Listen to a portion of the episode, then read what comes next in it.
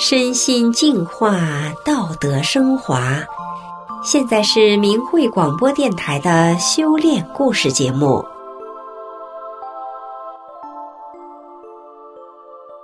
听众朋友，你好，我是雪莉。今天和大家分享的故事是：回归传统文化，启迪学生本性。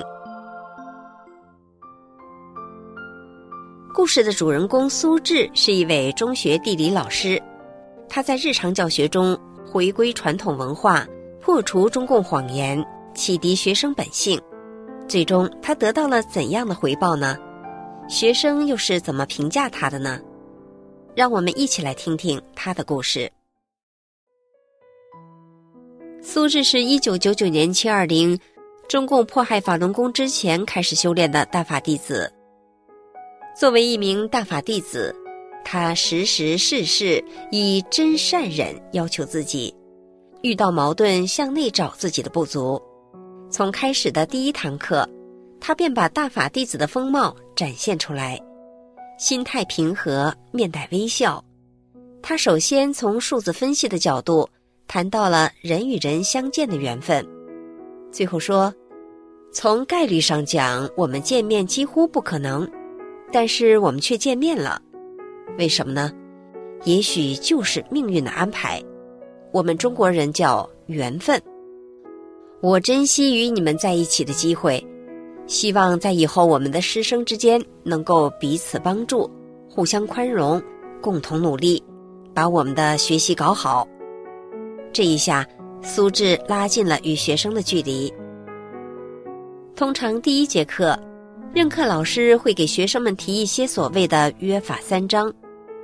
苏轼的约法三章与众不同，大意是：一、上课绝不拖堂；二、允许学生在上课时接老师的话瓣；三、允许学生上课睡觉；四、不要因为自己不会的问题简单而不请教老师；五、不要不懂装懂，要求真；六、允许地理自习课做别的学科的作业。说这几个要求的时候，会赢得一次次的掌声。后来的教学中，苏轼也很好的执行了这些要求，使得整个课堂气氛活跃，激发了学生的思维和学习的动力。要不是修炼法轮大法，苏轼是不会这样做的。他也会抢时间，让学生们做自己科的作业，来提高自己学科的成绩。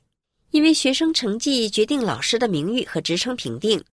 他也会对学习成绩差而一遍又一遍也讲不明白的学生失去耐心，甚至挖苦学生，搞得师生关系很紧张。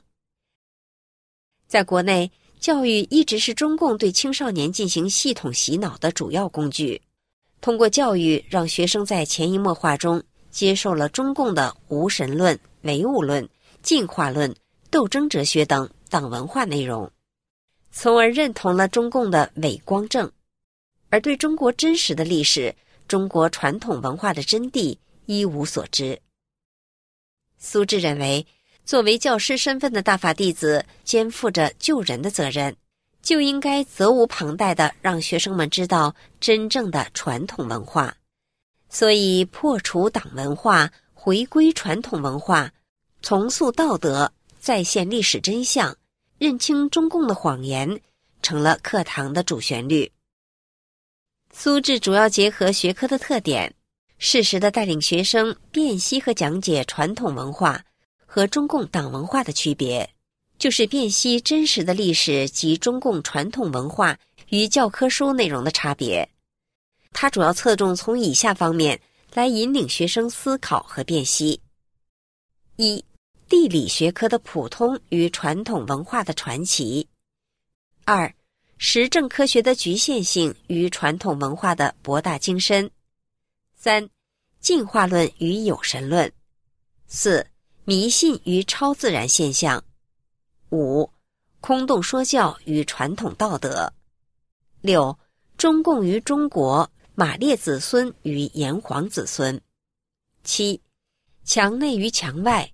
谎言与真相，八，战天斗地与天人合一，九，灌输仇恨与真善人。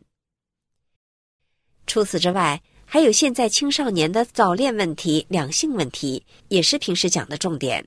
把传统的婚姻观告诉学生，让他们懂得自尊自爱等等。但是具体教学效果怎么样，苏智心里也没有多少底，只知道学生学习兴趣浓厚，考试成绩好。直到看完学生写的课堂收获真心话的信件后，苏智才知道了对他们的影响是什么。下面节选一部分学生写的心得收获。学生 A，我非常喜欢您的教学方式，不仅唤醒了我内心深处的良知，还让我了解了许多鲜为人知的事实。您颠覆了我对中国、对世界的认识，让我变成了一名真正的学生。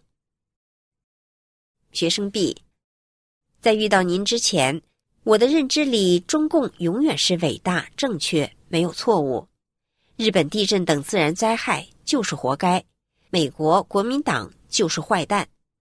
可遇到您之后，听君一席话，重新定义了世界观和价值观。前不久我看了一个视频，是一个美国飞机失事的全过程，下面评论区一片叫好声。当时在手机前的我有点不知所措，这些人怎么这样？我以前也跟他们一样吗？可以说是您改变了我的观点。学生 C，从小到大，我的老师各有千秋，可是对我改变最大的必然是您。从前任何一个老师，包括我父母，从来没有让我真正认清什么是善良、感恩、道德、文化传统。从前。我绝不会因为倒掉喝不完的水而感到惋惜。我考了好成绩，也从来没有想过去感谢父母和老师。从前，我对美国、日本有着不由分说的敌意。从前，我没有对传统文化有正确的态度。我从前认为鬼神都是假的，还自豪地说我相信科学。听了您的课，我开始思考宇宙，思考人的思想。我非常幸运，可以成为现在的自己。学生 D，上第一堂课时，您讲了一个日本科学家的实验：把两碗米，一碗放音乐给他，一碗听噪音，结果两碗米腐烂的时间不同。这乍一听上去会觉得很荒谬，我也十分质疑您。但是后来我才真正了解到，每个人头顶上。真的会时刻悬着一把道德的利剑。当一个人道德和良知全无的时候，这把利剑会随时掉下来，替天除害。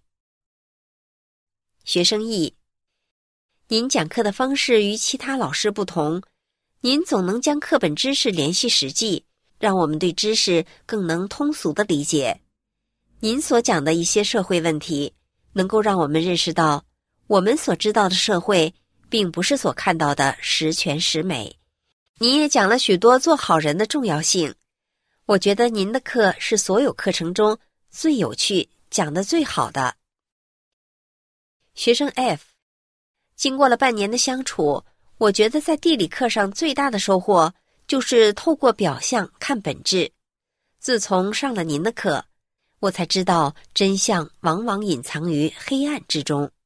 我现在特别相信积德、轮回、报应，所以我现在不敢做坏事，也不敢做有违道义的事。您丰富的知识和渊博的见识令我敬佩，我总觉得您才是一位真正的老师，而不是古板严格的教出只会做题的高分学生。您的教育对我来说是一次次精神的净化，每上一次您的课，我都感觉。我的精神层次提高了。学生记您是我见过的最有特色的老师，在您的课上总是可以学到很多，不仅是教科书的知识，更多的是心灵的教育。从慢慢讨厌地理课变得喜欢地理课，再后来期待您的课。在我的眼里，您不仅是一位地理老师，而是一位朋友，一位启蒙者。